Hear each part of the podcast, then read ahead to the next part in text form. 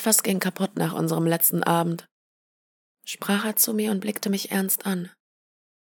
Und mein Herz, mein Herz rutschte mir in die Hose. Sag es doch einfach, dachte ich mir. Sag das, was ich die letzten zwei Tage gespürt habe. Zieh an dem Pflaster und mach es kurz und schmerzlos.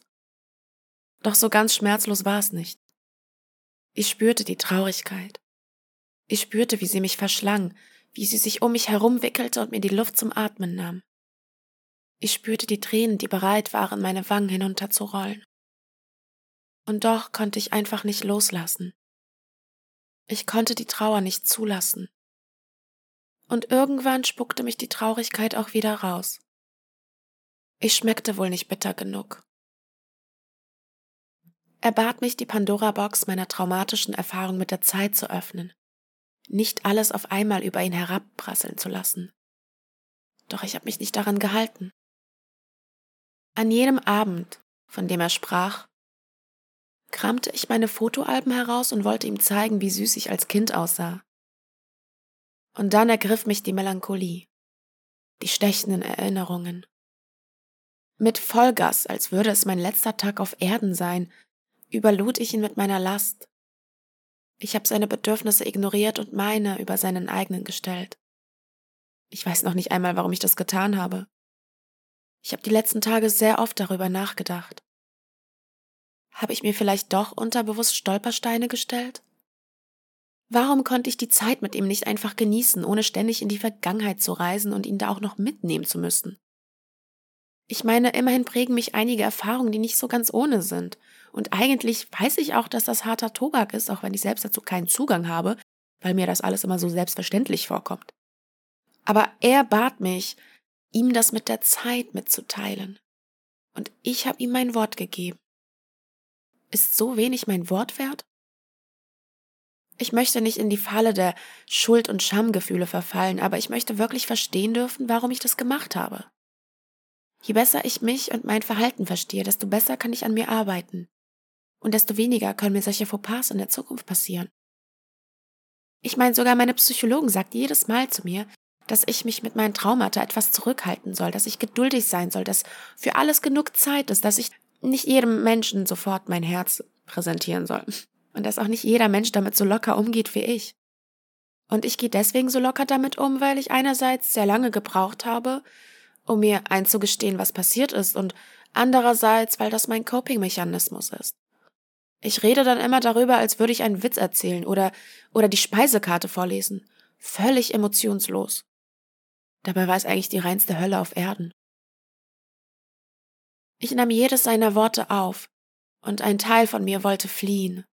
Fliehen vor dem, was kommen sollte, was unvermeidbar war. Aber ein großer Teil wollte auch bleiben, noch ein wenig mehr die Nähe dieses wundervollen und zarten Geschöpfes zu spüren, das Unvermeidbare herauszuzögern. Wir beide zögerten es gemeinsam heraus. Und doch war ich diejenige, die irgendwann aufstand und ihm den Rücken zudrehte. Welch intensive Monate das waren seit der letzten Podcast-Folge. Und ja, ich spüre die Veränderung. Stück für Stück wird es besser. Es tut weniger weh. Der Schmerz, den ich mein Leben lang mit mir herumschleppte, verblasst immer mehr. Natürlich nicht ganz vollkommen, sonst hätte ich nicht mit meinen ganzen Traumata angefangen. Aber never mind. Wenn mich jemand also fragen würde, wie ich da rausgekommen bin, ich würde Zeit sagen. Zeit, die ich mir nahm und bekam. Zeit, die nie stehen bleibt, nie auf uns wartet, doch mit der wir immer ein Stück weiter wachsen. Alles ist vergänglich, auch der Schmerz. Wie oft sagte ich, ich kann und ich will nicht mehr. Das liegt so weit zurück. Ich weiß nicht, was die Zukunft bereithält, aber was immer es ist, ich nehme dieses Leben in Fülle auf. Und so habe ich diese kurze Liebe zugelassen, die mir drei wunderschöne Wochen bescherte. Wer nicht sucht, der findet. Ich habe nicht gesucht und doch gefunden. Gefunden habe ich ihn, ihn, der meine Welt erweiterte, der sie bunt, fröhlich und aufregend gestaltete, der mir zeigte, dass zwischenmenschliche Beziehungen auch harmonisch sein können, der mir zeigte, wie viele schöne Gefühle ein Mensch in sich tragen kann, der mir zeigte, wie schön ein Mensch von innen sein kann und der mir zeigte, dass Männer eigentlich gar nicht so scheiße sind, wie ich immer dachte. Du warst mein sicherer Hafen, ich der tosende Sturm. Während all die Schiffe meiner Natur unterlegen waren, so blickte ich sehnsüchtig zu dir hinüber. Du hast dich meiner nicht gefürchtet, sondern sahst die Schönheit in mir. Du hast mich nicht versucht zu verändern, sondern akzeptiertest mein Naturell. Du warst die Ruhe, meine heimgesuchte Harmonie. Doch am Ende, am Ende vergaß ich, wie zart und feinfühlig du doch bist und begrub dich mit meinen Wellen. Mit ihm fühlte ich etwas, was ich noch nie gefühlt habe. Wie wundervoll es ist, einen Menschen kennenzulernen und gemeinsam zu wachsen. Ich fühlte mich gesehen und akzeptiert, so wie ich bin. Er, der nach meiner Hand griff und sie festhielt, weil er spürte, dass ich mit meinen Gedanken irgendwo in die Melancholie abtauchte. Er, der mit mir jede kostbare Minute verbringen wollte und mich nicht satt hatte, auch wenn ich mir selbst mal zu viel wurde. Er, der mir das Gefühl gab, dass ich ein schöner Mensch bin. Es war so wunderbar, dass ich weinen musste, weil ich so unfassbar dankbar war, dass sich unsere Wege gekreuzt hatten. Ich hatte Angst, ja. Aber zum ersten Mal im Leben habe ich mich nicht mehr auf die Angst konzentriert, sondern auf jedes einzelne schöne Gefühl mit diesen Menschen. Es war so rein und so unschuldig und von viel zu kurzer Dauer. Die Angst, verletzt zu werden, ist immer groß.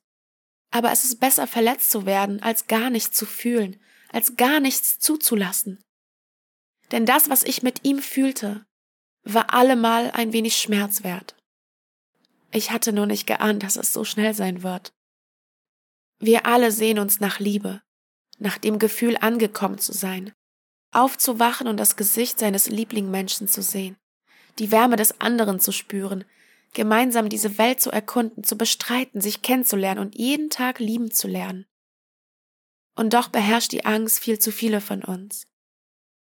Statt sich auf die positiven Dinge zu konzentrieren, statt sie zu empfangen, sie zu genießen, der Liebe sich hinzugeben, werden viele von uns von der Angst gesteuert. Ich selbst habe mich früher mehr der Angst hingegeben als der Liebe selbst. Als etwas anfing, was sich schön anfühlte, dachte ich darüber nach, wie es sein wird, falls es endet.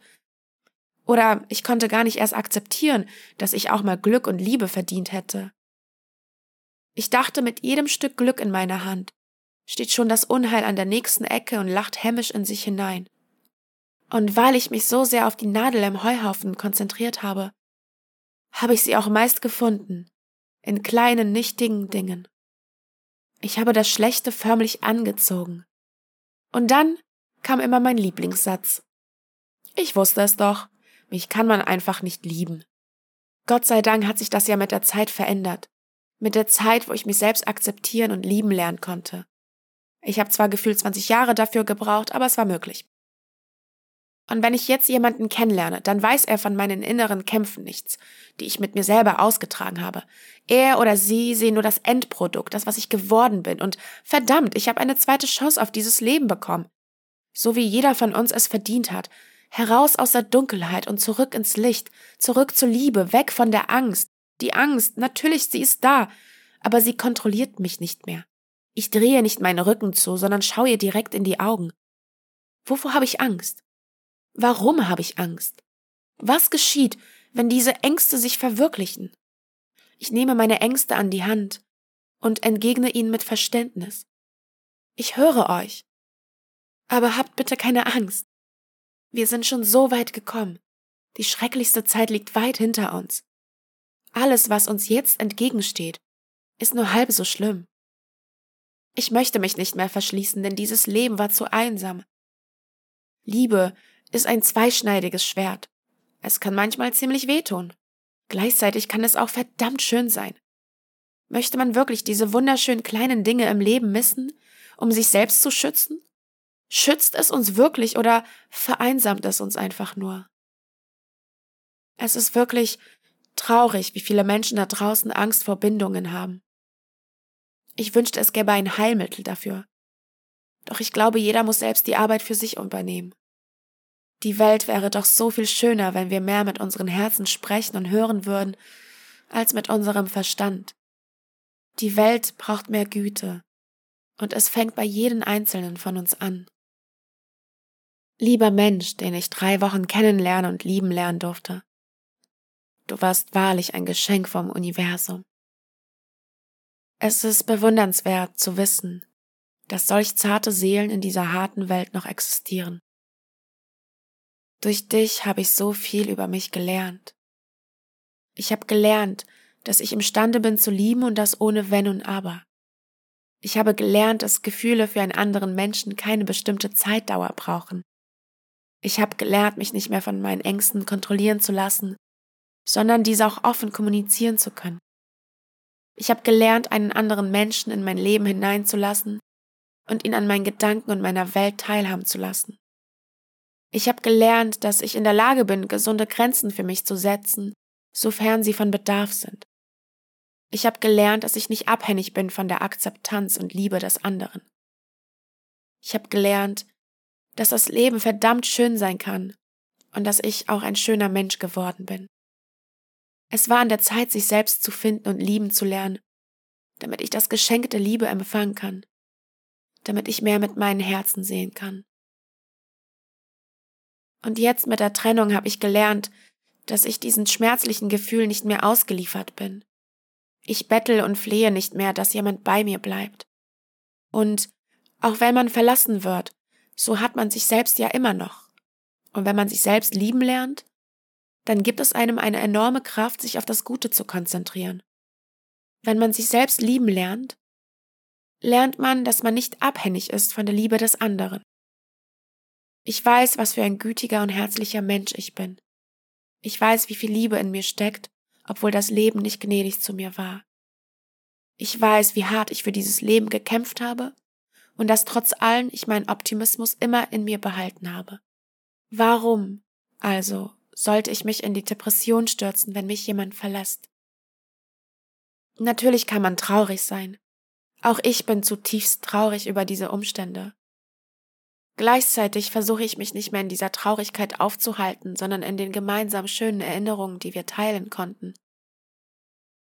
Ich habe meine persönliche Entwicklung dank dieser Beziehung entdeckt und ich habe einen wunderbaren Menschen kennenlernen dürfen.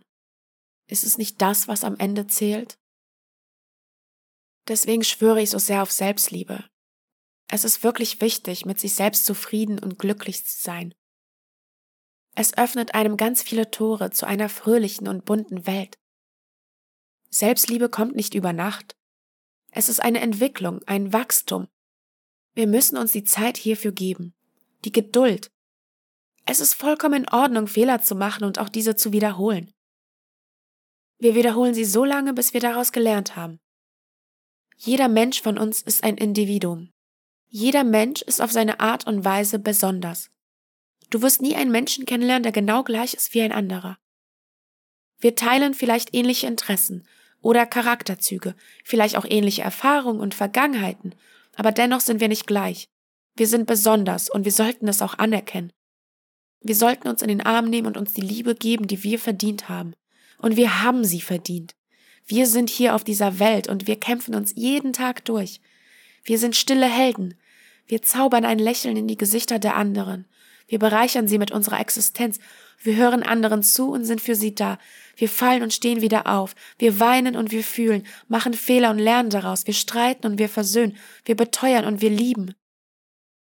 Lasst uns gemeinsam das verinnerlichen, was für wundervolle Geschöpfe wir Menschen doch eigentlich sind. Ich habe jede einzelne Sekunde mit diesen Menschen vollends genossen. Ich bekam mehr, als ich erwartet hatte. Ich durfte einen wunderschönen Menschen kennenlernen. Ich habe so viel dazu gewonnen, auch wenn es zu scheinen vermag, dass ich eigentlich verloren habe. Ich habe dank diesen Menschen wunderbare Momente im Leben genossen. Ich durfte das explodierende Gefühl vom Verliebtsein wieder kennenlernen. Ich durfte einem neuen Menschen begegnen. Ich habe Erfahrungen gesammelt. Ich habe eine so zarte Seele kennengelernt. Ich danke dir, lieber Mensch, für jeden Atemzug mit dir. Und es tut mir aufrichtig leid, falls ich dir wehgetan habe. Es tut mir leid, dass du Angst hast, verletzt zu werden und auf all das lieber verzichtest. Es tut mir leid, dass dein Herz den Kampf mit dem Verstand verloren hat. Es ist wahrlich eine Tragödie des Lebens. Ja, mein Herz weint bitterliche Tränen. Es hat ihm sehr gefallen, ein anderes Pochen an seiner Seite zu spüren. Es hat ihm gefallen, die innige Verbundenheit zu spüren, leichtfüßig durch diese Welt zu gehen mit einem breiten Grinsen im Gesicht. Es hat ihm gefallen, wieder etwas zu fühlen, und es hätte ihm gefallen, das etwas länger noch kosten zu dürfen. Doch die Welt dreht sich weiter. Die Zeit, sie bleibt nicht stehen. Vielleicht kreuzen sich unsere Wege noch einmal. Vielleicht auch nicht. Dennoch bin ich dankbar und mit Liebe erfüllt, zu wissen, dass da draußen ein wundervoller Mensch sich befindet und ich die Chance bekam, diesem nahe zu sein. Ja, es waren zwei intensive Monate. Es hat sich gefühlt alles zum Besseren verändert. Ich habe meinen Schmerz, den ich in Athen mit dem Übergriff erlebt habe, zur Stärke verarbeitet. Ich habe intensiv angefangen, Sport zu machen, weil ich wissen wollte, wie es ist, physisch stark zu sein und eine selbstsichere Ausstrahlung zu haben. Ich mache jetzt viel Krafttraining und habe meine Ernährung umgestellt. Und das ist einfach wundervoll, denn ich hatte ja immer Schwierigkeiten mit der Ernährung und das fällt mir jetzt einfach viel leichter, weil ich die Kraft zum Sport brauche. Ich habe meinen Körper neu kennengelernt und liebe ihn wie noch nie zuvor. Ich weiß gar nicht, ob ich eigentlich je meinen Körper geliebt habe. Denn immer wenn ich in den Spiegel schaute, erinnerte ich mich, wie dieser Körper benutzt wurde. Ich habe meinen Körper und mein Aussehen immer nur mit Missbrauchsgeschichten verbunden. Wie oft musste meine Seele diesen Körper verlassen, um den Folterungen standzuhalten? Mein Körper war nichts, was ich erarbeitet habe. Er wurde mir gegeben, aber sogleich auch immer wieder genommen. Wenn ich nackt vor dem Spiegel stand, betrachtete ich mich immer kritisch und meckerte über alles, was ich sah. Mein Körper und meine Seele waren nicht im Einklang. Und jetzt, jetzt blicke ich auf diesen Körper und ich bin überrascht, wie stark er doch sein kann. Nach jedem Training schaue ich stolz auf meine kleinen Muskeln und küsse diese. Ich bin so stolz auf dich, flüstere ich mir zu. Endlich fühle ich mich stark und schön. Und diese Erfahrung hat meine Ausstrahlung verändert. Ich spüre die Wärme in mir, die Liebe, die ich dachte nie zu finden. Sie fließt jetzt endlich in meinen Venen. Wenn ich mich zurückerinnere, dass mir Menschen in der Vergangenheit sagten, wie gut Sport sei und wie sehr es der Psyche hilft, habe ich sie zwar gehört, aber nicht verstanden. Der Schweinehund war einfach zu groß. Jetzt im Nachhinein denke ich mir, verdammt, wer weiß, vielleicht hätte ich schon viel früher so glücklich sein können, wie ich es jetzt bin. Aber es war damals einfach nicht der Zeitpunkt. Weil jeder von uns ein eigenes Timing hat. Deswegen macht es auch keinen Sinn für mich, zu predigen, wie toll und wundersam Sport ist, auch wenn es wirklich so ist. Es muss jeder für sich selbst fühlen und entdecken. Die Stärke, die ich durch Sport entdeckt habe, strahle ich endlich nach außen aus. Ich merke, dass ich dem Leben viel positiver entgegenstehe. Es ist wirklich neu für mich, mich gleichbleibend gut zu fühlen. Wie gesagt, früher fürchtete ich mich vor dem Gefühl des Glücks oder innerer Zufriedenheit. Es machte mir einfach unvorstellbare Angst, weil ich das Gefühl nicht kannte weil nach jedem guten Gefühl direkt etwas Schlechtes folgte. Und so ist das nicht mehr. Und weil ich das endlich zulassen kann, weiß ich, welche Entwicklung ich gegangen bin. Ich befinde mich nicht mehr auf dem Karussell, das sich nur im Kreis dreht und man aber nie vorankommt. Ich habe es irgendwie geschafft, aus diesem Teufelskreis herauszuspringen und stehe jetzt endlich auf eigenen Beinen. Alle Tests und Herausforderungen, die mir das Leben entgegenschmeißt, versuche ich mit Bravour abzusolvieren. Ja, Leben, du kriegst mich nicht mehr down. Ich bin stärker, als ich es je dachte zu werden. Es fließt seit neuestem so viel Liebe in mir, dass der kleine Anteil von mir, der Schmerz heißt, sich etwas vernachlässigt fühlt. Immerhin regierte er mein gesamtes Leben. Und jetzt hat er keine Macht mehr über mich. Die Glaubenssätze, die manchmal noch in meinem Kopf aufploppen, lasse ich verstummen mit den Worten Halt's Maul, verpisst euch. Natürlich ploppen nach der Trennung Gedanken auf wie, ja toll, ich werd immer nur verlassen. Das ist mein inneres Kind. Mein inneres Kind fühlt sich verlassen. Von allen. Und es hat Angst, verlassen zu werden, also will es eigentlich gar keine Bindung eingehen. Aber ich verschiebe die Gedanken von meinem inneren Kind. Ich sage ihm, nein, nicht jeder verlässt uns. Schau, welche tollen Freunde wir an unserer Seite haben. Schau, welche wundersamen Begegnungen wir mit Menschen haben. Schau, du hast doch noch mich an deiner Seite. Mich, den erwachsenen Anteil. Ich stoße dich, mein kleines inneres verletztes Kind, nicht mehr von mir ab. Ich nehme dich an die Hand.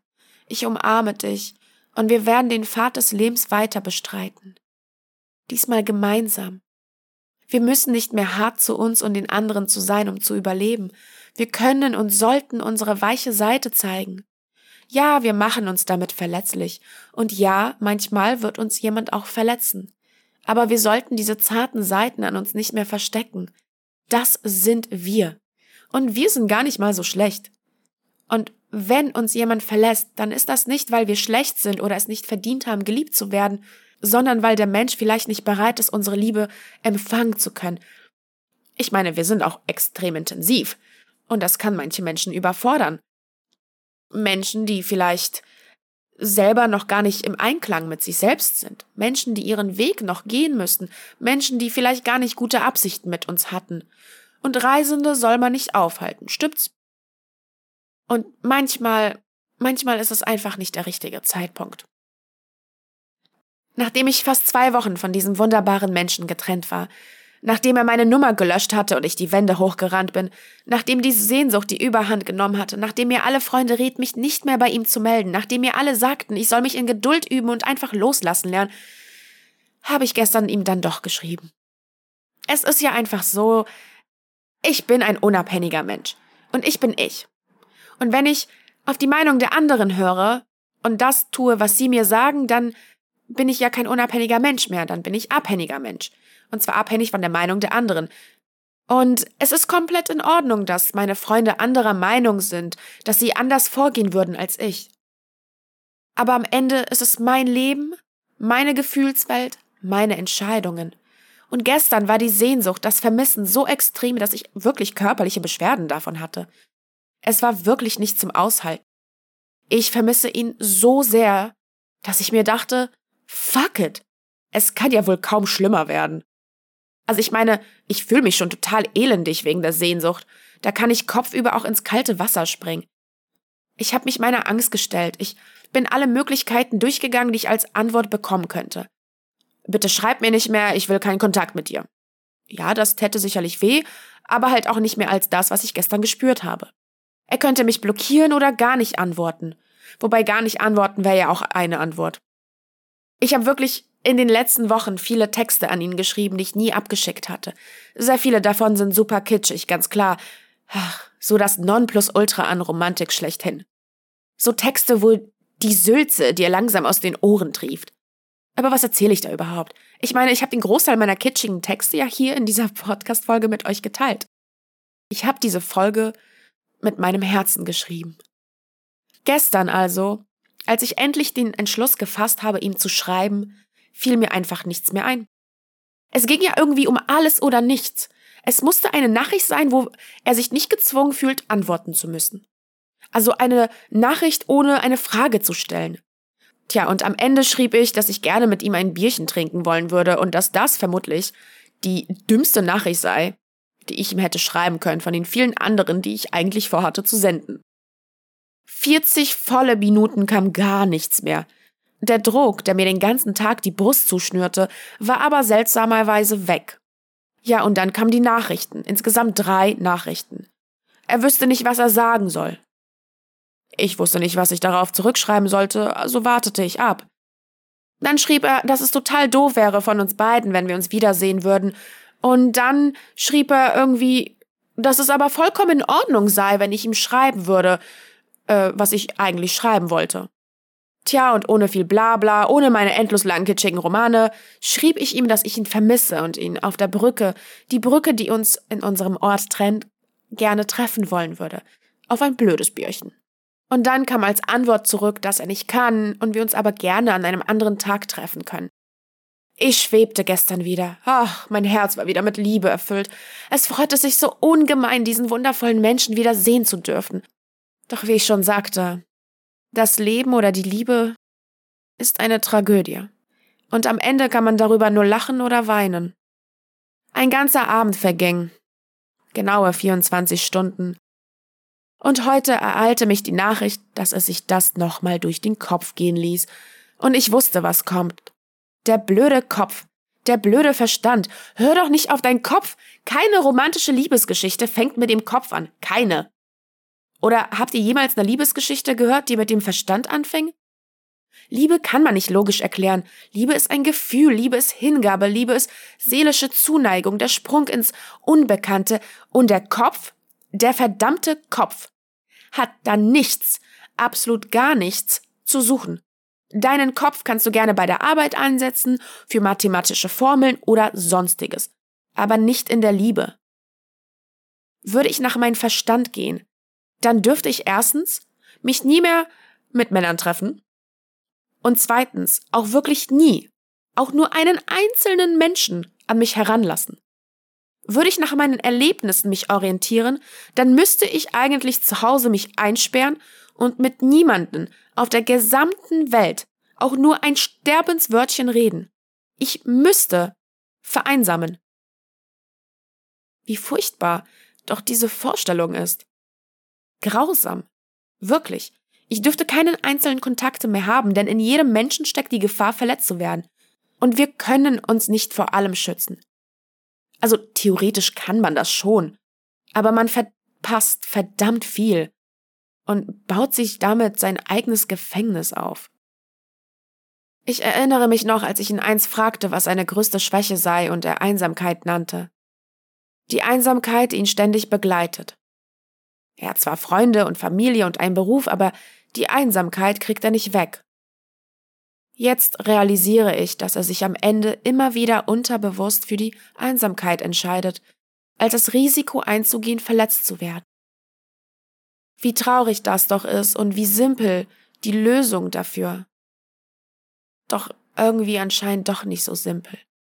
Und das ist die Tragödie des Lebens wenn man sich selbst im Wege zum Glück steht. Aber man kann Menschen zu ihrem Glücke nicht zwingen. Ich wünsche mir für jeden von uns da draußen, der mit Bindungsängsten kämpft, dass wir eines Tages erkennen, wie wunderschön unsere Seelen sind und dass wir jede Liebe wert sind. Ich würde so gerne den Menschen da draußen, die mit sich noch zu kämpfen haben, einen Teil meiner Liebe und Positivität schenken. Doch alles, was ich kann, ist meine Geschichte zu teilen. Und Menschen mit einem Lächeln auf der Straße zu grüßen. Ja, definitiv Menschen anlächeln. Und auch umarmen, sofern sie das möchten. Wie schön Umarmungen doch sein können. Erst letztens habe ich mit einer jungen fremden Frau, die auch viel Schmerz in sich getragen hat, eine tiefe Umarmung ausgetauscht. Ich habe sie einfach gefragt, ob ich sie umarmen darf. Und sie hat ja gesagt. Und dann haben wir uns wirklich ganz, ganz innig und tief und so verbunden, als hätten wir uns schon viel länger gekannt, umarmt. Und das war ein Moment, das war unbeschreiblich. Ich bin davon überzeugt, dass diese Welt mehr Umarmungen braucht.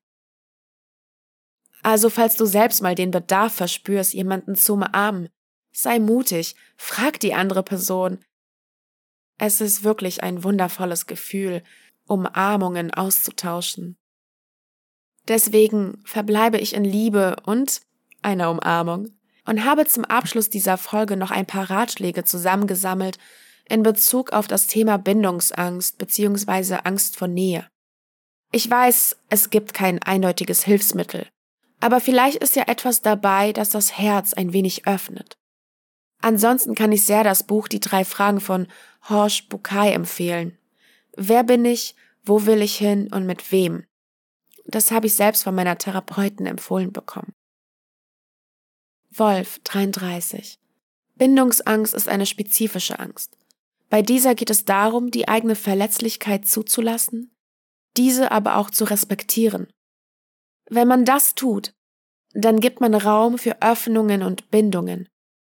Und wenn man sich öffnet und eine Bindung scheitern sollte, sollte man erkennen, dass man für sich selbst noch da ist.